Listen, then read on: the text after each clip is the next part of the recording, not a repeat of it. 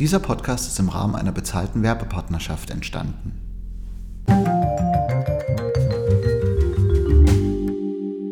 Herzlich willkommen zum 25. Topcast, dem Podcast vom Topmagazin Dresden Ostsachsen. Mein Name ist Philipp Demankowski und diesmal hat es uns in das Lausitzer Seenland verschlagen. Für diese Jubiläumsausgabe unseres Podcasts haben wir mit Heike Struthoff gesprochen. Sie ist die Geschäftsführerin vom Hotel Leuchtturm, das man kennen könnte, wenn man regelmäßig im Lausitzer Seenland unterwegs ist, beziehungsweise wenn man dort wohnt. Das Hotel am Geierswalder See gilt als Wahrzeichen der Region und hat einiges zu bieten. Nicht nur Veranstaltungen, Top-Übernachtungsmöglichkeiten und leckere kulinarische Angebote, sondern auch die Anbindung an die vielen Wassersportaktivitäten, die man im Lausitzer Seenland unternehmen kann. Wir haben mit Heike Struthoff über die Entwicklung der Region gesprochen, über die Weiterentwicklung, über ihr Hotel und die Angebote, die sie ihren Gästen machen kann. Diesmal war ich nicht vor Ort, sondern meine Kollegin Sabine Dittrich. Wenn Ihnen unser Podcast gefällt, dann freuen wir uns, wenn Sie ihn bei Spotify abonnieren, wenn Sie ihn bei YouTube anhören, wenn Sie ihn kommentieren oder liken. Das hilft uns auf jeden Fall beim Weitermachen. Wir wünschen Ihnen aber jetzt erstmal viel Spaß beim Hören.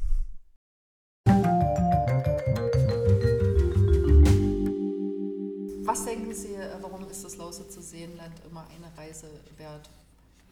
Das Lausitzer Seenland ist ja eine Region, die gerade entsteht. Ne, sie ist vor 20 Jahren circa erstmal in aller Munde gekommen und seitdem wird ja ein Tagebau-Restloch nach dem anderen gefüllt und äh, dann auch attraktiv. Und attraktiv wird es ja nicht nur durch das Wasser im See, sondern auch um da, wegen dem, was dann am, am Ufer entsteht. Ne? Kneipchen, Bars, äh, äh, Cafés, Campingplätze, äh, Wassersportzentren, Strände.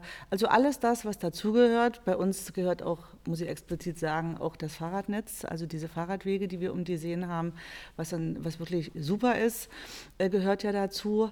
Äh, was dann natürlich äh, solche Städte Städter wie Dresdner, äh, Leute aus Riesa, Radeberg, Radebeul, die so eine circa eine Stunde Anreise haben, Bautzen, also dieses ganze, ein, diese Einzugsgebiete, so eine Stunde um uns herum, die das als Wochenendbadewanne nutzen. Ne?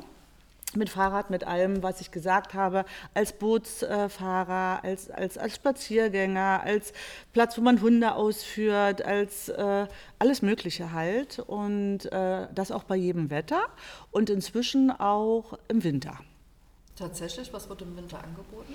Na, im, Winter, Im Winter haben sie ja eine völlig unberührte, äh, manchmal auch sehr raue Natur. Ne? Wenn halt Wind ist oder, oder Schnee, äh, ist es hier sehr erholsam spazieren zu gehen. Manche fahren im Winter auch Fahrrad. Ne? Kommt eben darauf an, was wir für Temperaturen haben. Es ist sehr angenehm, weil wir ähm, auch im Leuchtturm dann verschiedene Winterarrangements haben, zum Beispiel Faulenzerwochenenden wo wir die Gäste wirklich einladen, mal nichts zu machen und sich in, in unserer Sauna zu, zu, äh, zu amüsieren und äh, ähm, den Whirlpool zu nutzen und sich abends von dem Vier-Gänge-Menü verwöhnen zu lassen, zwei Nächte mit Frühstück hier zu verbringen und dann auch noch in der Bikini-Bar einen leckeren Cocktail zu trinken. Also Sie haben auch eine Wellness-Oase im Haus? Eine Wellness-Oase würde ich es nicht nennen. Wir haben eine Sauna mit zwei Saunen, eine finnische Sauna und eine Feuchtsauna. Äh, also ein Sanarium ist es, wo man eben dann so bis 60 Grad äh, in der Sauna schmort, was eben sehr gut verträglich ist. Und äh, wir haben draußen im Außenbereich einen beheizten Whirlpool und das Ganze ist umrahmt von wirklich hübscher Atmosphäre, Ruheraum, ein Raum, wo man sitzen kann, Kamin drin, Blick auf den See. Also es ist schon entspannt. Mhm.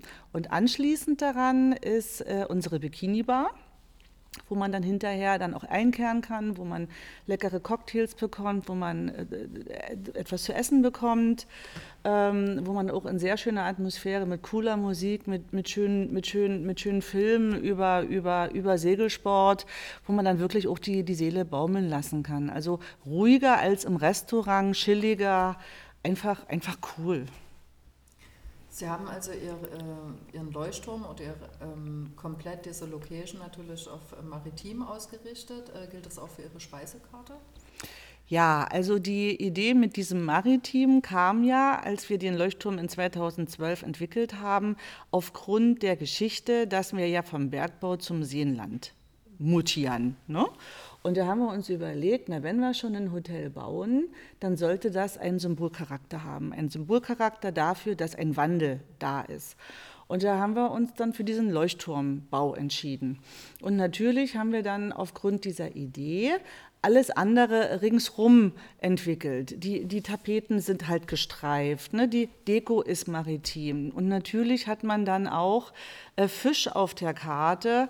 Ähm, wir haben teilweise maritime, äh, Quatsch, nicht maritime, mediterrane Küche, aber ansonsten eine gut bürgerliche Küche. Und das hat den Grund, wir sind nicht festgelegt auf eine spezielle Gästestruktur. Ne? Wir haben von 0 bis 99 alle Gästestrukturen hier und vom, vom Handelsreisenden bis zum Urlauber auch alle. Deswegen können wir uns nicht auf eine Gruppe festlegen. Und deswegen haben wir eine breit gefächerte Speisekarte, die man als gut bürgerlich bezeichnen kann.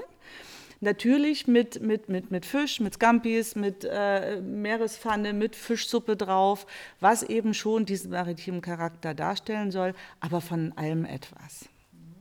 In der Nachbarschaft des Leuchtturms wird gerade gebaut. Was entsteht äh, hier und wie profitiert Ihr Haus davon? Ja, als wir erfahren haben, dass so eine große Baustelle dieses Jahr hier so plötzlich kommt, also wir wussten, dass das alles gebaut wird, was jetzt gebaut wird, aber es sollte sich auf einen längeren Zeitraum ursprünglich beziehen. Und als ich dann erfahren habe, dass das alles auf einmal kommt, habe ich fast einen Herzinfarkt gekriegt. Den habe ich aber überstanden und jetzt bin ich froh, dass es alles auf einmal kommt, weil es ist eine Menge Dreck und Schmutz, na klar. Wir haben viel zu, zu, zu putzen und es sind auch logischerweise Baugeräusche da, aber wenn man im Leuchtturm nach vorn wohnt, merkt man es kaum. Ne? Und deswegen bin ich jetzt froh, dass alles auf einmal kommt. Dann ist es ein großer Ruck und wir haben vielleicht eher dann ein schönes Umfeld. Und man sieht es ja jetzt unten schon am See. Dort ist die Promenade schon fertig.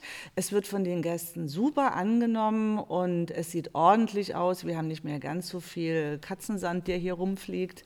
Und da freuen wir uns natürlich, dass wir, denke ich mal, nächstes Jahr, also Frühling nächstes Jahr, ringsrum äh, keine Baustelle mehr haben und alles fertig ist. Und ja, da freuen wir uns jetzt mal drauf. Ich freue mich auf das, was dann fertig dann dasteht.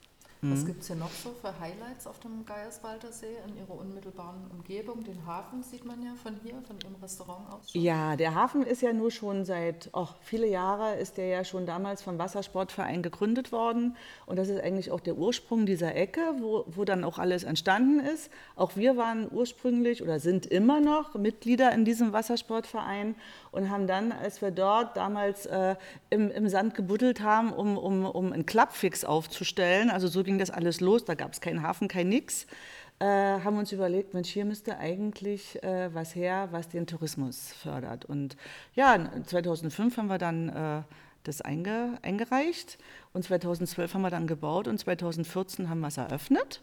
Und in der Zeit ist natürlich auch der Wassersportverein gewachsen und dieser Hafen ist gewachsen und im Hafen sind noch mehr Steganlagen dazugekommen, sodass man sich jedes Jahr über neue und größere Boote hier freut und das natürlich auch an Attraktivität gewinnt und sich das jeder auch gerne anguckt und dadurch natürlich auch der See belebt wird und die anderen Seen auch belebt werden. Und wenn immer mehr Kanäle also wenn immer mehr Seen durch Kanäle verbunden werden, äh, wo dann auch wieder neue Häfen sind, dann wird dieses Wassersporterlebnis hier in Zukunft immer, immer mehr an Attraktivität gewinnen. Und ich denke mal so circa 2025 dann mit dem Großreschner See.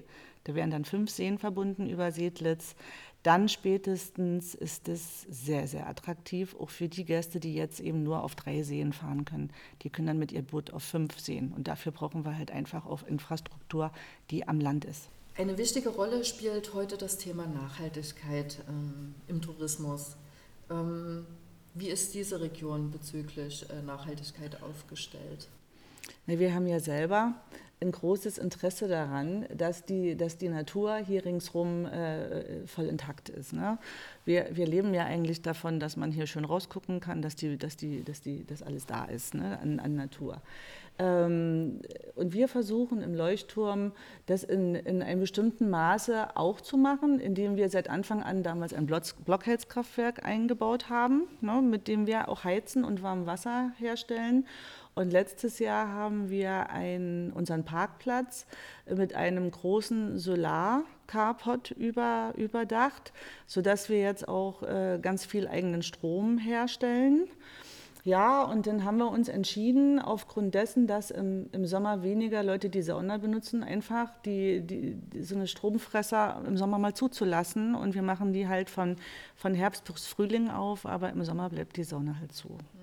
Der Geierswalder See gilt als Hotspot für Wassersportler. Welche Möglichkeiten können Sie Gästen eröffnen, die sich nach einer Auszeit am Wasser sehnen? Sind Sie verbunden mit den Anbietern hier am Geierswalder See?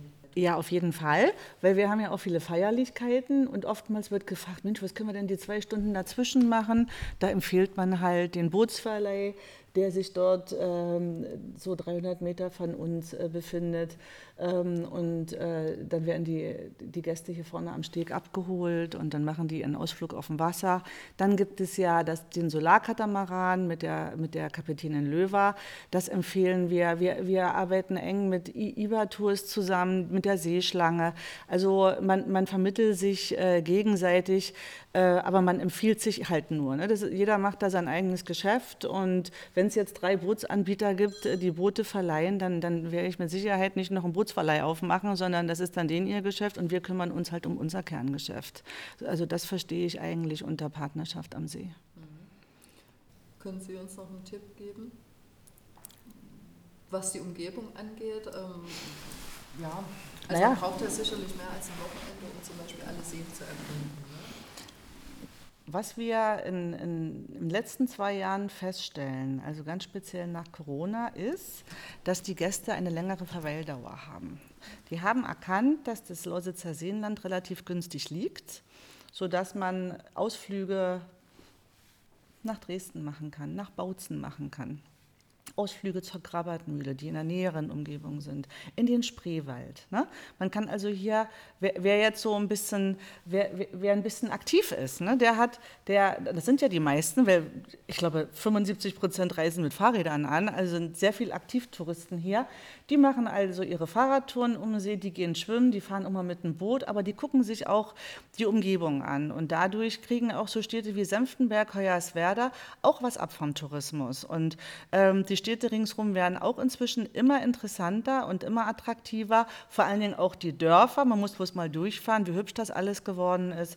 Und da freuen wir uns, dass wir also nach und nach eine doch wirklich eine Tourismusregion werden. Natürlich ist es nie gleich alles am ersten Tage da und natürlich dauert das auch alles seine Zeit.